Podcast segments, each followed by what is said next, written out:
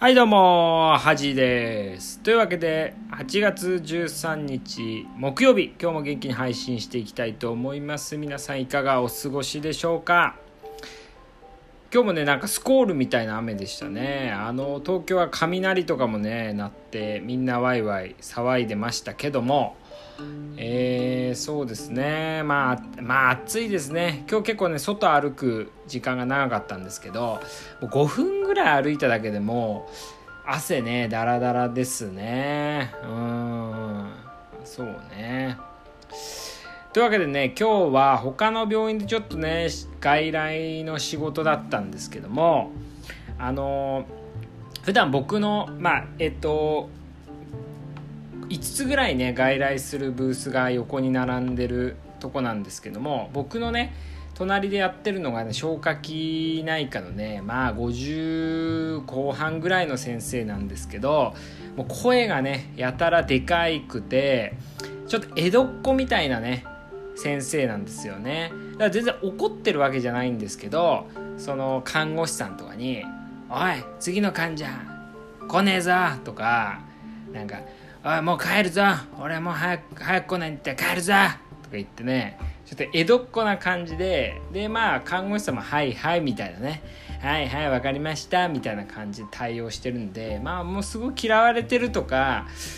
っていう感じじゃないんですけどまあちょっとね独特なちょっと今の時代には合わなそうなね先生なんですけども今日ねその先生がまあ僕がね外来してる時になんか電話で、まあ、電話相談みたいのがあったみたいでちょっと患者さんから電話ですみたいな感じで看護師さんがその先生話しかけててなんかあのお尻に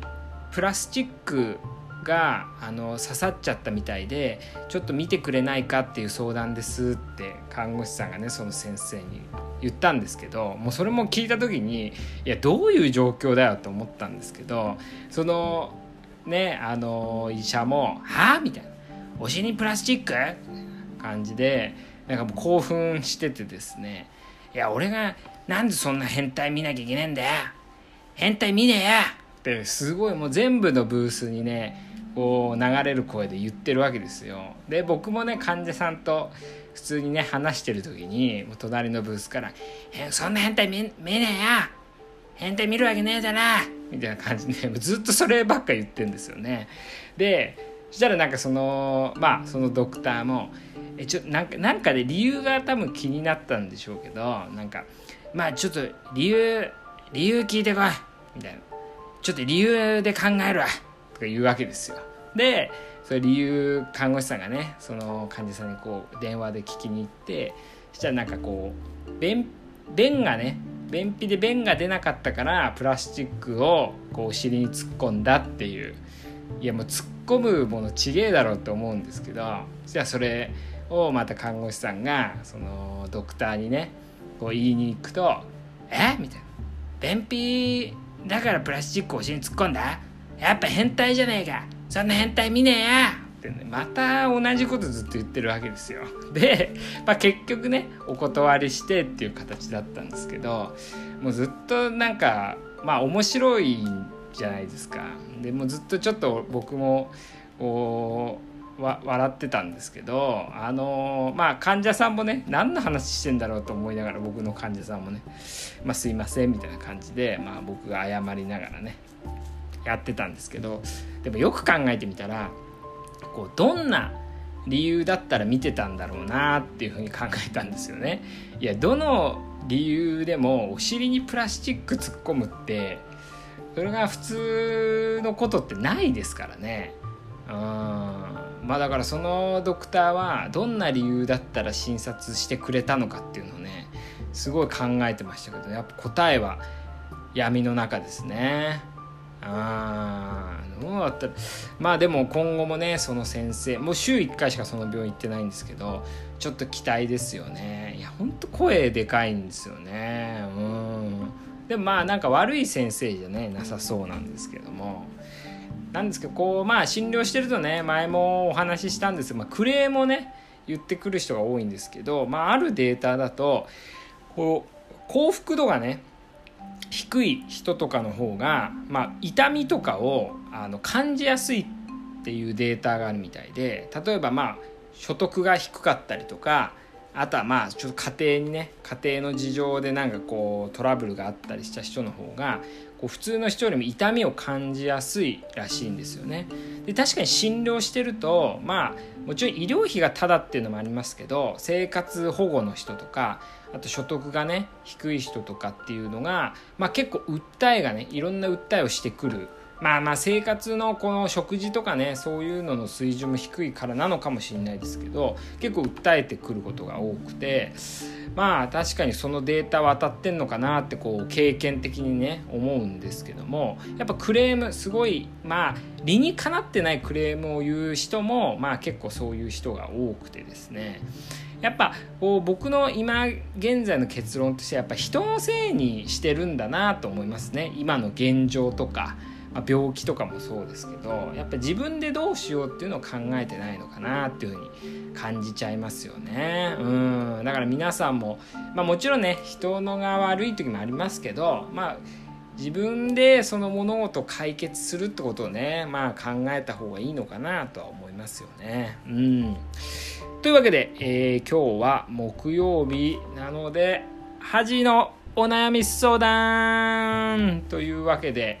最近はねお悩みがちょっとちょっと来るようになったんで、まあ、先に言いますけど今日はハジがね自作自演ハジの自作自演じゃないのでねまあちょっとそれを期待してる人は残念ですけどね。えっ、ー、とお悩み今日のお悩みですね。ハジさんこんばんは。いつも楽しく拝聴させていただいております。早速お悩み相談なのですが、えー、私は今転職活動中です。あら。え、アルバイトをしながら良い職場自分に合う仕事を探そうと思っています。ハジーさんはいい職場ってどんな職場だと思いますか？自分に合う仕事はどうやって見つけるのか？どう判断すべきだと思いますか？っていう質問ですね、えー、ありがとうございます。えー、これはまあね難しい質問ですよね。まあなんですけどもまあ僕なりのねあの意見をまあ述べようかなとは思うんですけどまず、まあ、質問ね2つあるんですけど1つはまあいい職場ってどんな職場だと思いますかってことなんですけどこれはあのロッテのね野球のあの千葉ロッテマリーンズの、まあ、元キャッチャーの里崎っていう人がいるんですけど里崎選手がね、まあ、言ってたんですけどまあその自分にとっていい監督ってどんな監督ですかっていうね質問を受けた時に答えてたんですけどあのー、それは自分を試合に出してくれる監督が自分にとって一番いい監督だっていう答えをしてたんですね。いやまさにねその通りだなと思うんですけどあのいい職場ってどんな職場って一言で言うとすればあの自分が活躍できる場だと僕は思うんですよね。それ活躍できるっていうのはまあ達成感人に認められるってありますけど、まあ、成長できるっていうこともありますし自分の全力を出せるねいろんな意味合いがあるとは思うんですけど、まあ、自分が活躍できる場まあまあ、一歩、まあ、ちょっと違う言い方で言うと、まあ、今は活躍できてなくても今後自分が活躍できそうな場うんまあ、それがいい職場なんじゃないかなと思いますね。逆に言うと自分が活躍できてなくて今後もね自分の良さ発揮できないなって思う職場はまああんまいい職場じゃないんじゃないかなと思いますね。だからやっぱ自分がねどういうとこで活躍できるかっていうのをね自分の中で知ってるっていうのが重要かなと思いますね。で2つ目の質問が自分に合う仕事はどうやって見つけるのかどう判断すべきこれはね、まあ、人によってかなり違うと思うんですよね。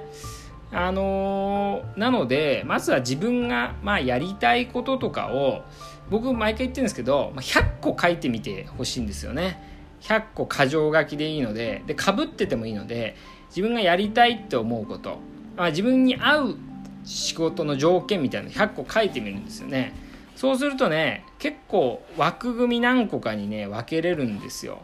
そうするとね自分が何を重要視してんのかっていうのがね分かってくるんですよね。これも結構ね言ってるんですけど100個ちゃんと書く人っていないんですよね。で結構ねまず30個ぐらいで止まってでよく考えても50個ぐらいあと半分とかがねスラーって出てくる人なかなかいないんですけど、まあ、何日かけてまあ3日ぐらいですかねかけてもまあ3日ぐらいでまあ100個書くようにちょっと考えてみるといいかなと思いますね。そうなるとねあの何個か枠組み大きい枠がね何個かできるんでその中でまあ優先順位をつけるわけですよ。それで優先順位が一番高いものが、まあ、自分に合う今自分に合う仕事なんじゃないかなと思いますね。あとはあの一つ違う考え方としては、まあ、この方はね自分に合う仕事を見つけるっていう表現をしてるんですけどまああの仕事をね作るっていうのもいいのかなと思いますね。それね会社を作るっていう意味じゃなくてもう新しい仕事を作る新しい仕事自分に合う仕事そして人が喜んでくれそうな仕事っていうのを自分でもう生み出しちゃうっていうのはありまあ難しいかもしれないですけどそれが一番楽しいんじゃないかなとは思いますね。まああのまあそうですねそれは結局は自分が活躍できる場になってくんじゃないかなと思いますね。だからこの方もこう妥協するのまああるね一時点では妥協してもいいんですけど常にね自分に合う職場そして自分がまあ新しいね仕事を作るって場合も、まあ、探し続ければねいつかは見つかると思うので是非こう探したり作るのをねやめないでねもらいたいと思いますね。まあこんな感じですかね。ということで今日はまああのお尻にプラスチックね入れてる話からあの仕事の話まで幅広くしましたけどもまあ今日はこんな感じです。ではおやすみなさい。